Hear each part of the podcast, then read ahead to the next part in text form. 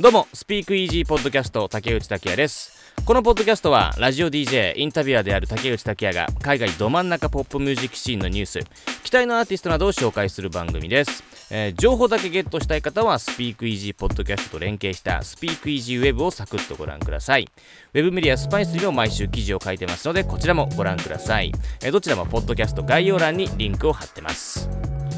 さて、えー今週はまずニューリリースからいきましょうか。えっとエルトン・ジョンとスティービー・ワンダーのコラボソング「フィニッシュライン」がリリースになりました、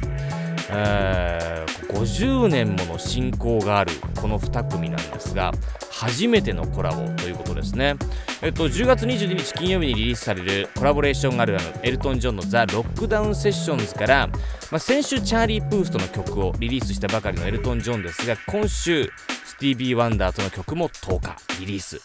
えーちなみにあのデュア・リパとの「コールドハートプナウリミックス」は UK シングルチャートで2位となっててシングルチャート射程、制覇射程圏内となってますねで、イヤーズイヤーズ、こちらもまあ UK で注目度が高いです。新曲、クレイブがリリースになりました。イヤーズイヤーズは、まあ、オリーのソロプロジェクトになりましたが、2018年以来となるサードアルバム、ナイトコールをリリースすることを今週発表。オリーのソロプロジェクトとなってからの初アルバムとなりますね。アルバムは2023年1月リリース予定です。で、その他には、あ、これこれ、結構でかいんですけどね。えっと、マーベルコミックスのキャラクター、ベノムをベースにしたアメリカのベノム、えーレッド・ゼア・ビー・カーネージという映画が10月1日金曜日にアメリカで劇場公開です。で、えーこの劇場公開に合わせて主題歌が公開になり、スカイラー・グレーが担当しているんですが、エミネムが参加。そして、今年アルバム「ハーフ・オブ・フェーム」が US アルバムチャートを制したポロ G そしてモジーが参加という、えーまあ、スカイラー・グレーとエミネムっていうとね、まあ、過去にもいろんな曲を一緒に手掛けていたり講師ともに親交が深いですがこれもビッグリリースですね、まあ、他には、えっと、レディー・ガガとトニー・ベネットのコラボアルバムなどもリリースになってます。あそうそう。あのエミネムといえばですねちょっと余談なんですけどエミネムの「Lose Yourself」という名曲がありますよねであの歌詞にちなんだレストランマムズスパゲッティがエミネムの地元に今週オープンしたんですけどなんとこのオープニングにエミネム本人がサプライズで登場しまして、えーなんとエミネムが少しならですが料理を出すという、はい、一緒に写真を撮影したりしてファンを喜ばせたようです。と、まあ、新曲の話はここら辺にして今週はね、まあ、そこまで大きなニュースはないんですけど、まあ、週末に行われたグローバルシチズンライブはやっぱりビッグニュースですかね。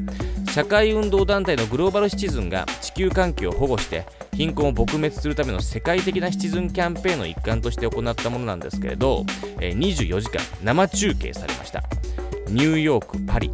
ドバイ、ロンドン、ロス、えーリオデジャネイロ、シドニー、ソウルなどなど、まあ、いろんな大陸で、えーしかもいろんな都市、主要都市の象徴的な場所に設けられた舞台で、えー多彩なコンテンツを、え披露するというもので、音楽では、えライブでは、まあ、超豪華ですよ。コールドプレイ、ビリー・アイリッシュ、エド・シーラン、BTS、エルトン・ジョン、カミラ・カベロなどなど、いろんなアーティストが出演しました。えーハイライトはね、スピークイージーウェブに YouTube にも載ってますんで、そのリンクを載せてるんですけど、例えばコールドプレイの曲にビリー・アイリッシュと、えービリーの兄であるフィニアス・オコネルが参加したりと、えーいろんな、えーシーンが生まれております。で、コールドプレイは BTS との新曲、マイ・ユニバースも早速披露してますね。えーという感じですかね。あ、で、このイベントの中で、先週もちょっとお話ししました。9月22日に約15年ぶりの再結成を発表したフージーズなんですが再結成発表後にニューヨークで行ったシークレット公演の映像をこのイベントで公開しました。はい。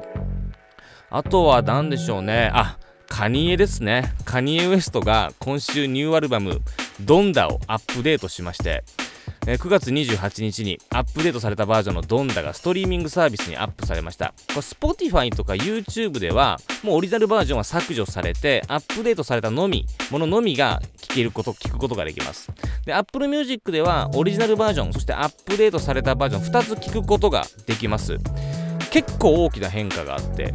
なんとクリス・ブラウンのボーカルが削除されてるという、えーさすがですね。あとは Keep My Spirit Alive ではケイシーのボーカルが削除などそういうことが起こっております。ちなみにカニエは今週ね、えーポストマローンとフリート・フォクシーズのロビン・ペックノールドと一緒にスタジオ入りしたという、えーそういう報道もありますね。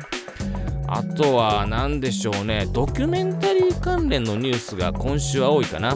えっと、先週公開されたオアシスのドキュメンタリームービー、えーオアシスネブワース1996これがイギリスでドキュメンタリー作品としては2021年最高の興行収入を記録しております。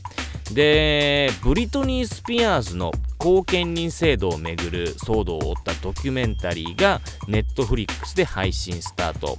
あと、ジュースワールドのドキュメンタリー、えーの制作が発表。あとは、アビーチのドキュメンタリー制作開始という報道もあり、で、カニエ・ウエスト、来年公開予定の、えードキュメンタリーのなんか予告映像がこうリリースになりましてね、全てスピークイージーウェブにリンクを貼っております。